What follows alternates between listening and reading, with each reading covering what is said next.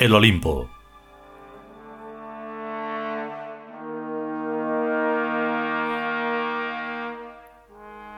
Duodécimo capítulo. Segunda parte.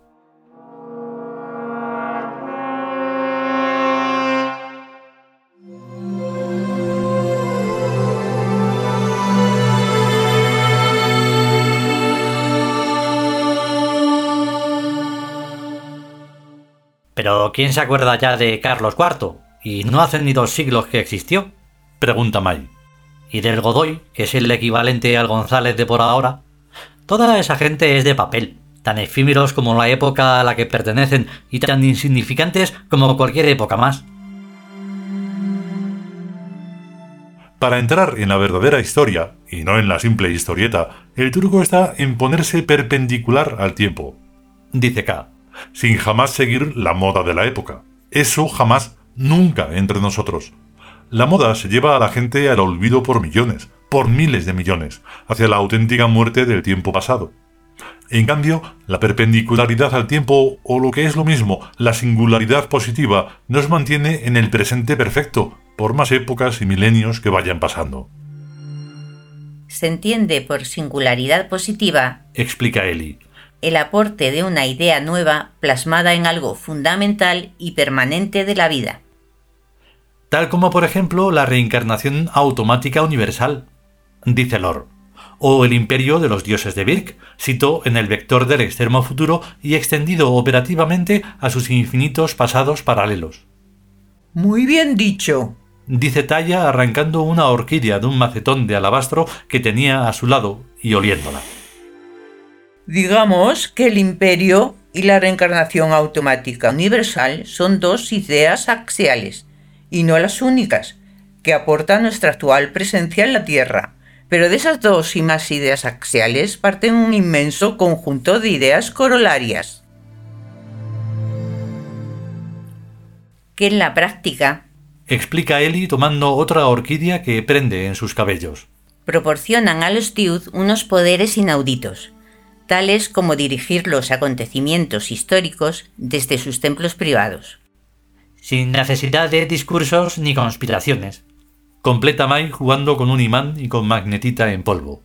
Sino con sus recursos mentales. Esa es otra. Dice K lanzando disimuladamente un gesto de maldición sobre el Estado español. El poder futuro no es electromagnético, sino mental. Siempre ha sido así.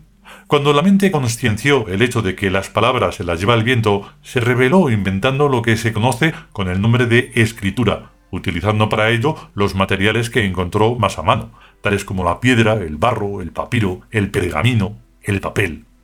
Y cuando conscienció el hecho de que también a la voz se la lleva el viento, es un decir, y de que también se lleva el viento a la imagen y el movimiento, asimismo se reveló inventando las grabaciones audiovisuales, utilizando para ello materiales cada vez más sutiles, tales como los soportes plásticos y el electromagnetismo. Y lo mismo pasa ahora, cuando la mente está conscienciando el hecho de que la muerte se está llevando a la vida y el hecho de que la humanidad está necesitando ser sometida a orden y a disciplina. La mente se revela y utiliza lo más sutil que conoce por ahora, la magia. ¿Y qué es la magia? Magia es explica Eli mientras expele una bocanada de humo de su cigarrillo. La capacidad de polarizar al azar y a los imponderables. Exactamente, sí señora.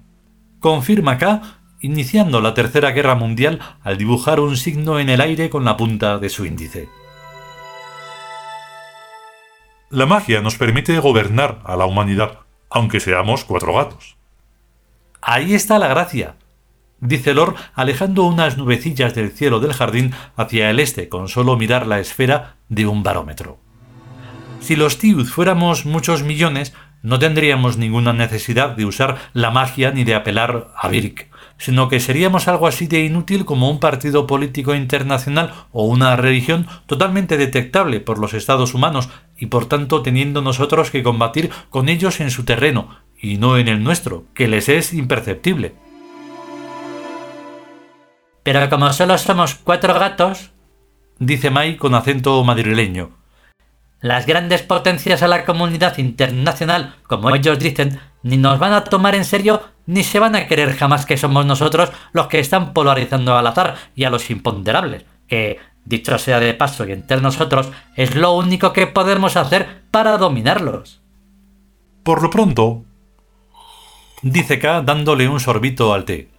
Ya hemos dejado fuera de juego a Jesucristo y a la Santa Virgen, a Jehová y a Alá, que son los falsos dioses en que confían la mayoría de las naciones humanas occidentales, que son las más peligrosas. Ya pueden rezarles todo lo que quieran, que esos falsos dioses no pueden ya mover ni un dedo para ayudarles. La comunidad internacional está divinamente desprotegida y a merced de la venganza de los dioses verdaderos. Y no solo desprotegida, está maldita la humanidad entera está maldita, y mucho más malditos aún están los Estados humanos, empezando por este reino de las Españas nuestras y por los Estados Unidos de Norteamérica. Lo de Yugoslavia es un aperitivo en comparación con lo que se le viene encima a esta gente. Oye, pero hay que tener cuidado de que a nosotros no nos perjudique. Descuida tú, talla, hija. Dice K, que en eso estamos. Por eso ha de ser el nuestro un trabajo muy fino, hecho con dulzura y suavidad. No nos podemos cargar ni a nuestro futuro ni a nuestro presente. ¿Qué te crees? Si no fuera porque nosotros también estamos aquí, ya habríamos desencadenado una guerra nuclear que lo arrasara todo menos en las plantas y algunos herbívoros. Pero estamos aquí y tenemos que seguir viviendo, por lo que nos es imprescindible dosificar la destrucción de lo humano con cuentagotas y sin pasarnos ni mijita. Primero, dos razas, la de los instruidos cada vez más inteligentes y la de los animalizados cada vez más bestias. Por lo pronto, acabar con los segundos. Luego ya veremos. A los bestias se los están cargando ya el SIDA, las drogas, el paro y el mongolismo. Recuerda Mai muy acertadamente. Y en cuanto a los otros, se han metido en el callejón informático que cualquiera sabe en qué terminará. De todos modos, estos no son más que una exigua minoría pero que ya está casi a punto de ser la dominante, dice Eli, hasta que el desarrollismo los ahogue a ellos también, en un mar de ecuaciones cada vez más alejadas del sentido común o inteligencia de primer grado. Indefectiblemente las matemáticas conducen a la filosofía. Dice K con un asomo de sonrisa bajo el bigote. Y la ordenación cruzada de las máquinas computadoras al orden. El callejón informático que alude Mai termina en el caos y en la locura de un manicomio regido sensatamente. ¡Oh, qué bien! dice Talla. La síntesis de los contrarios. Muy bueno.